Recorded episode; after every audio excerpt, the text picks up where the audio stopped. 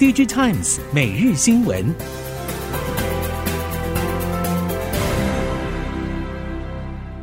听众朋友您好，欢迎收听 DG Times 每日新闻，我是袁长杰，现在为您提供今天科技产业的新闻重点。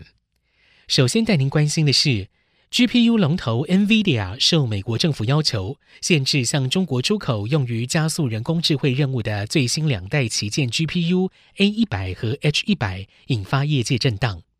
根据了解，NVIDIA 中国区已经收到了总部通知，暂停对中国区所有客户与代理商出货 A100 和 H100，其他 GPU 不受影响。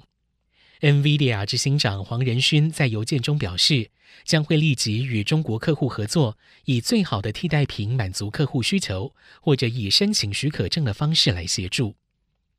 另外一家 GPU 大厂超维也传出被要求限制向中国出口高效能 GPU，超维中国区也收到了来自总部的紧急通知，暂停对中国区所有资料中心出货 MI 一百与 MI 两百。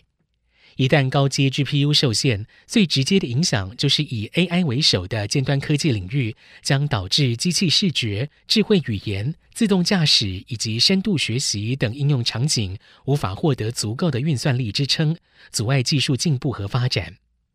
业界普遍认为，这个政策对中国相关晶片厂商来说是难得的机会。不过，就产品技术成熟度和效能上，中国本土替代还有很长的一段路要走。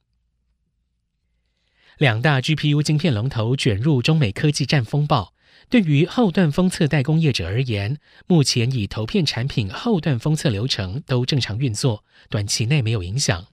但是对于讲究量能的封测供应链，当务之急恐怕是电竞 GPU 新品递延，等候旧款 GPU 库存调整。供应链传出，日月光集团在主流 GPU 封测领域握有庞大订单，也提供不少产能，澳元美系双雄。但近期因为客户迟迟没有下工单，导致封装厂有数百台新增机台暂时闲置，测试端也传出了同样情势。封测业者坦承，第四季景气能见度已经看不清，变化实在太大。中美科技战升温，川普政府先于二零一九年阻止艾斯摩尔出货中国 EUV 极紫外光微影设备，接着拜登总统上任之后，更传出将会进一步收紧管制。考虑断供 DUV 深紫外光曝光机台，阻止中国业者发展十四奈米以下先进制程。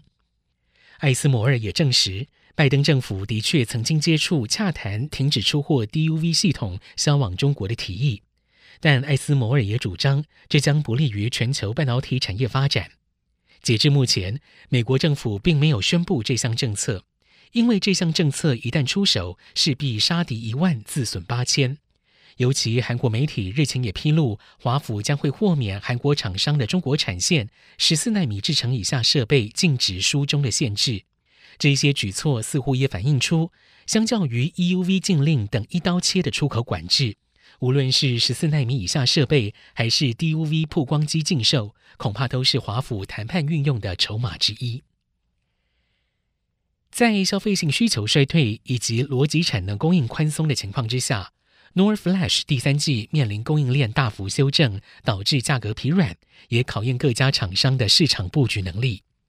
随着消费行动装置朝向 ESG 节能开发的大趋势，苹果在今年的 iPad 系统导入了1.2伏特 SPI NOR，相较于原先采用1.8伏特 SPI Flash 产品，可以省下超过三成功耗。未来可望陆续扩大应用到 PC、手表或蓝牙耳机等应用。华邦近年锁定智慧穿戴装置商机，成为第一家推出1.2伏特 SPI NOR 的供应商。今年更进一步将容量扩展到64 Megabits，提供更多储存容量，并且减少设备功耗。近期，中国大厂兆易创新也跟进脚步，宣布推出1.2伏特超低功耗 SPI NOR 产品，将有效简化电源设计，可以应用于智慧穿戴装置、健康监测、物联网设备等产品。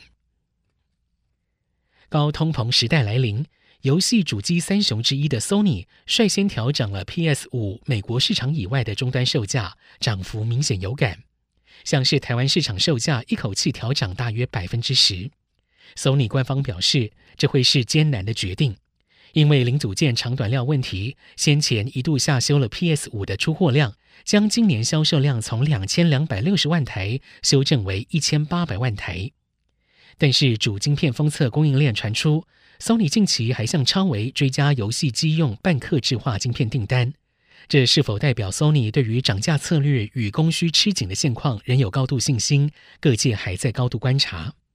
但是 Sony 调涨 PS 五的终端售价，竞争对手第一时间宣布将不会跟进。消费性电子需求降温，但是电竞显示器的市场前景依旧看好。南韩面板业者近期开始将电竞荧幕战火向上点火，提升到 OLED、Mini LED 等高阶技术产品。综合韩国媒体 eDaily、Hero 经济等消息。最近以游戏需求为中心的显示荧幕市场快速成长。根据 Immersion Research 资料显示，二零二八年全球电竞荧幕市场将会成长到三千八百六十八亿美元，年均复合成长率高达百分之十。